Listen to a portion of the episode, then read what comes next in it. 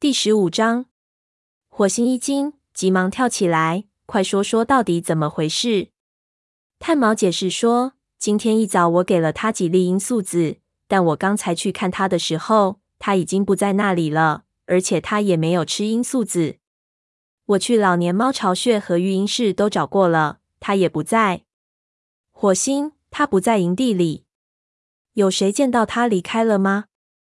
我直接就来找你了。还没来得及问，那我让学徒们去找找，找到了就……恰在这时，白风走了进来，刚好听见炭毛的话。他平静地说：“他也许去巡逻了，有可能和其他猫去的。”说着，他打了个哈欠，躺进窝里。火星将信将疑地点了点头。白风说的虽有道理，可火星的心里仍不踏实。从今早蓝星的表现来看，他可能在森林里的任何地方，也许他去河族找自己的孩子们了。火星装出自信的样子，安慰炭毛说：“没什么可担心的，我们再去找找，看有没有谁见到他了。”他走出巢穴，一抬眼看见香薇爪和辣爪正在学徒巢穴外的树墩旁聊天。火星急忙走过去说：“他有事找蓝星，但不知道他在哪里。”两个学徒听完后，二话不说，奔出去寻找蓝星。火星对身后的炭毛说：“你去问问是否有猫看见它了。我到沟外找找，看能不能嗅到它的气味。也许顺着气味能找到它。”其实他心里并不抱什么希望。就在他刚才睡觉的时候，乌云已经遮住了天空，天上淅淅沥沥下起了小雨。这种天气不利于搜寻气味。刚走到营地门口。火星便看见沙风和云沼纹脸外出回来了，他们三个嘴里都衔着猎物。火星急忙奔过去，炭毛一瘸一拐的跟在后面。火星说：“沙风，你们看到蓝星了吗？”沙风舔了舔粘在嘴边猎物的汁水，说：“没看见啊，怎么了？”炭毛说：“他不在营地里。”沙风生气的说：“经过昨晚的事情，这还有什么可奇怪的？”他一定是觉得族群里的猫都不听他的话了。云沼说：“我们正好还要再出去一趟，顺带找找看。”好的，有劳了。火星感激的对他的徒弟眨了眨眼睛。云沼急奔出去，两位武士缓缓跟在后面。文莲走了几步，停下来说：“火星，我敢肯定蓝星不会有事的。”沙风则连头都没有回。火星急得几乎要吐血。忽然听到炭毛在他耳边温柔地说：“别担心，火星，沙风仍然是你的朋友。你应该明白，他不会每件事都和你的看法一样。”火星叹了口气说：“你也是啊。”炭毛深情地说：“我也仍然是你的朋友啊，而且我知道你在做自己认为正确的事。现在，我们来想想怎样才能找到蓝星吧。直到太阳落山的时候。”蓝星还是没有回来。火星循着它的气味一直找到沟外，可这时雨越下越大，蓝星的气味都被焦炭味和落叶的腐臭味掩盖住了。火星回去后，急得睡不着觉，不停的往外张望。这一夜即将过去，月亮也开始落下去了。忽然，火星看见营的门口出现了一些动静，借着微弱的月光，他看见蓝星一瘸一拐的走进营地。它的毛都湿透了，紧紧贴在身上。它低垂着头，显得苍老、疲惫和失意。火星急忙赶过去问蓝星：“这一晚你到哪里去了？”蓝星抬头瞅了瞅他，虽然他神情疲倦，但双眼却炯炯有神。蓝星声音沙哑，半开玩笑地说：“听你的口气，就好像母猫在训斥自己的孩子。”他径直朝族长巢穴走去，跟我来。火星乖乖地跟在后面。经过猎物堆时，他捡起一只水老鼠。不论蓝星去哪里了，他现在需要吃点儿东西。火星走进巢穴，看见蓝星已经坐在松软的苔藓里，正在舔去身上的雨水。火星很想过去帮他舔干身上的毛，但经过昨天的事情后，他不敢贸然行事。他把水老鼠放在蓝星面前，恭敬地低头行礼，问。出什么事了，蓝星？蓝星伸长脖子嗅了嗅水老鼠，头稍微偏了一下。他似乎突然意识到自己有多么饥饿，一口就把水老鼠吃进嘴里。他连话都顾不上说，只是低头狼吞虎咽。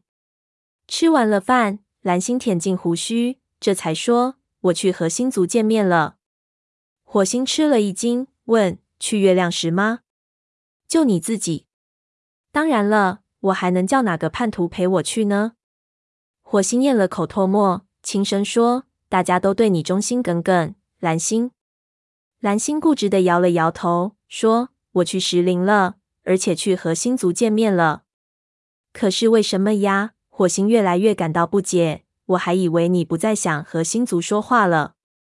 蓝星撑起身体，我去那里不是为了对话，而是为了质问他们。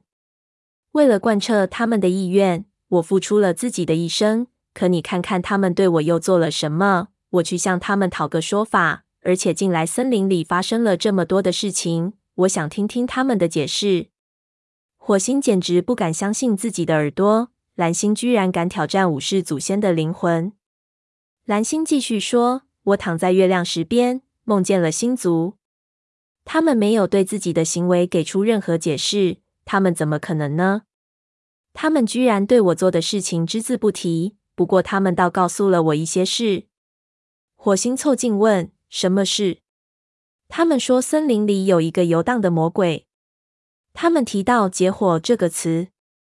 他们说，那个魔鬼将会带来更多的死亡和毁灭，是森林里从未有过的。火星小声问：“他们这话什么意思？大火和洪水已经带来了死亡和毁灭，星族指的是这个吗？”蓝星低下头说：“我不知道。”火星叫道：“可我们必须找出来那是什么。”他心念急转，也许他们指的是那只恶狗，可是单凭一只狗不可能造成那么大的伤害啊。而且结火是什么意思？也许，也许他们指的是影族。你知道虎星曾经扬言要向我们复仇，也许他正在计划袭击我们。要么就是暴星。他又补充了一句，他仍然心存侥幸，期望虎星已经放弃了向雷族复仇的打算。蓝星耸了耸肩膀，说：“也许吧。”火星眯缝起眼睛。他不明白蓝星为什么不想找出星族这一番话中所隐含的真意，并想方设法阻止灾祸的降临。火星坚持说：“我们必须做些事情。我们可以在边界处设立岗哨，增加巡逻次数。”他不知道面对这么一大堆任务，眼下的几个武士能不能够安排过来。我们还要加强营地的守卫。他忽然发觉蓝星并没有在听他说话，他趴在窝里一动不动。呆呆的看着地上，蓝星，蓝星抬头看了看火星，双眼充满了绝望的神情，如同一潭深水。他声音沙哑的说：“这有什么用呢？星族已经宣布死亡将要降临了，一股黑暗的力量正在森林里游荡，即使是星族也控制不住它，我们什么事情也做不了。”火星顿时如中雷击。星族难道真的没有足够的力量去扭转即将到来的厄运吗？那一瞬间，火星几乎像蓝星一样感到彻底绝望了。过了一会儿，他努力抬起头，仿佛正在从一个黝黑的水池中爬出来一般。他大声说：“不，我不相信会那样。只要我们有勇气、有忠诚，就一定能够做出些什么的。勇气、忠诚，在雷族里。”火星诚恳地说：“是的，蓝星，除了虎星以外，没有猫想背叛你。”蓝星凝视了他半晌，然后移开目光，尾巴焦躁地晃了晃。“你想干什么就干什么吧，火星，反正也没什么区别，一切都注定了。你现在出去吧。”火星小声道别。他正要退出去，一瞥眼瞅见树叶上几粒炭毛早先带来的罂粟籽。于是他对蓝星说：“把这些罂粟籽吃下去，蓝星，你需要休息。到了明天，所有的事情都会好起来的。”他衔着树叶，小心翼翼地移到蓝星面前。蓝星嫌恶地嗅了嗅。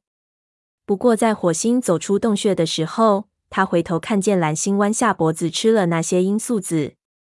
火星走出洞穴，蓝星从星族那里得到的信息仍使他感到心惊胆战。他抖了抖身体，想要把内心的恐惧抖掉。他下意识的朝巫医巢穴走去，一方面他要把蓝星回来的消息告诉炭毛，另一方面他想和炭毛谈谈星族的信息。